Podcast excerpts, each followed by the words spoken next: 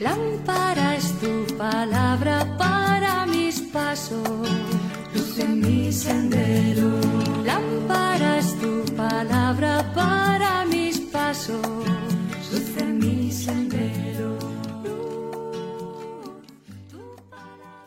Del Evangelio según San Mateo capítulo 5 versículos del 43 al 48. En aquel tiempo dijo Jesús a sus discípulos, Ustedes han oído que se dijo, amarás a tu prójimo y odiarás a tu enemigo. Yo en cambio les digo, amen a sus enemigos, hagan el bien a los que les aborrecen y recen por los que les persiguen y calumnian. Así serán hijos de su Padre que está en el cielo, que hace salir su sol sobre malos y buenos, y manda la lluvia a justos e injustos porque si aman a los que les aman, ¿qué premio tendrán? ¿No hacen lo mismo también los publicanos? Y si saludan solo a su hermano, ¿qué hacen de extraordinario? ¿No hacen lo mismo también los paganos? Por tanto, sean perfectos como es perfecto el Padre de ustedes que está en los cielos.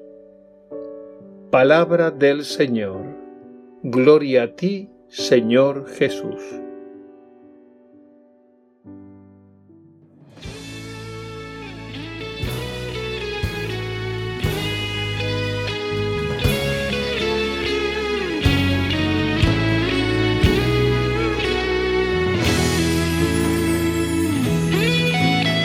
Que alguien se ponga de pie, que alguien dé la cara se necesita un luchador por la fe, un hombre que sea fiel a su causa.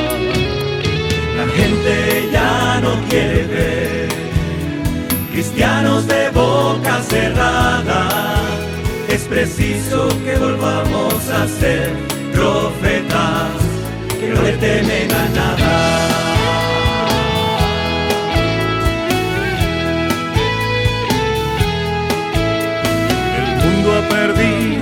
De sus valores.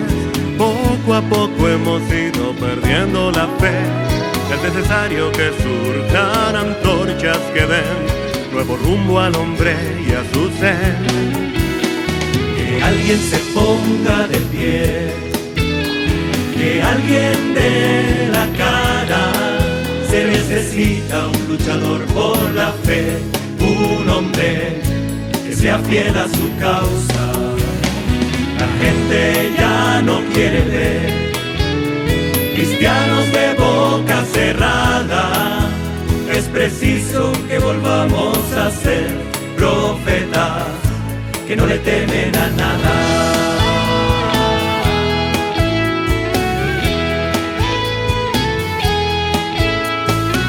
Hay que perder el miedo a luchar y empezar desde cero a construiremos tú y yo si los dos nos ponemos de pie.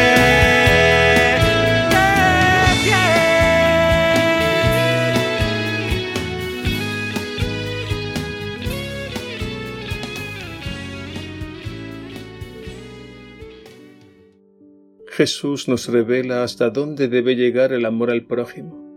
Nos lo dijo con estas palabras.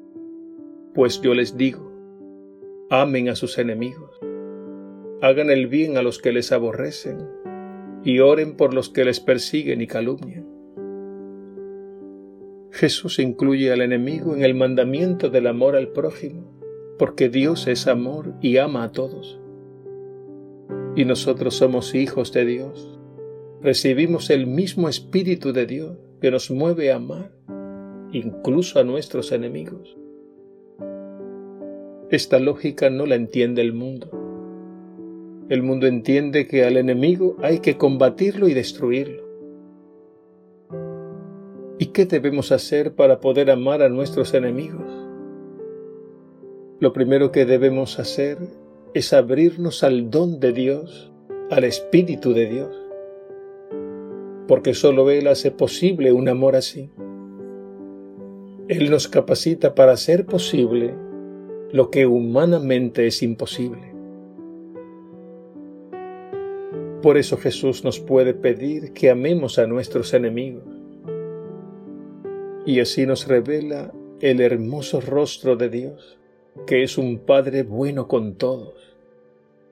Y por eso a todos nos ilumina con su sol y nos bendice con su lluvia.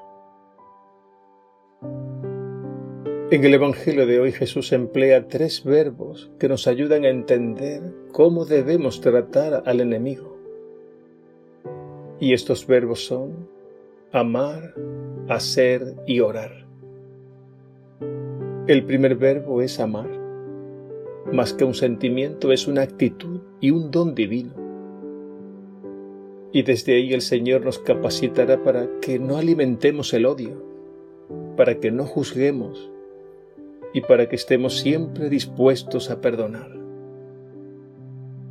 El segundo verbo es hacer hacer el bien. Se trata de disponernos a obrar siempre en favor del enemigo, evitando el mal.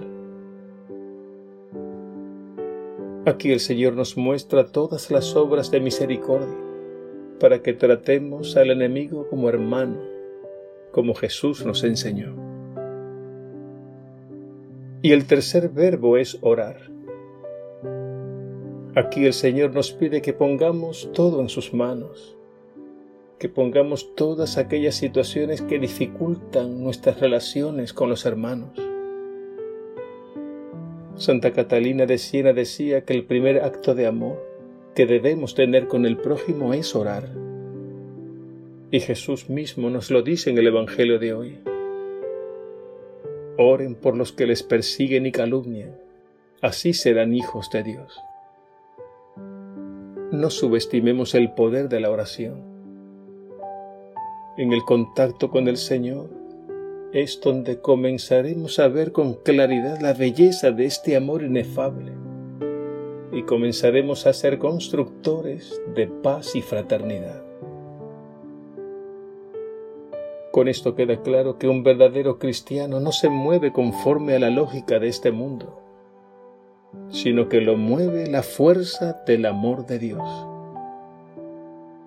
En fin, no excluyamos al enemigo del mandamiento del amor al prójimo, porque amar al enemigo es el único camino para convertirlo en amigo y hermano. Esto será imposible para los hombres, pero no para Dios.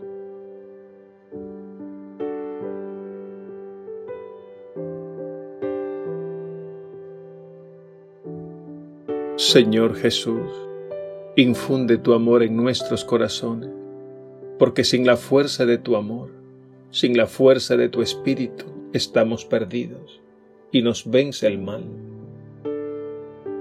Infunde tu amor en nuestros corazones para que amemos a nuestros enemigos y seamos verdaderos hijos de Dios. Y que nunca olvidemos que sólo así, por la vía del amor, salvaremos nuestro mundo. Gracias Señor Jesús. Amén.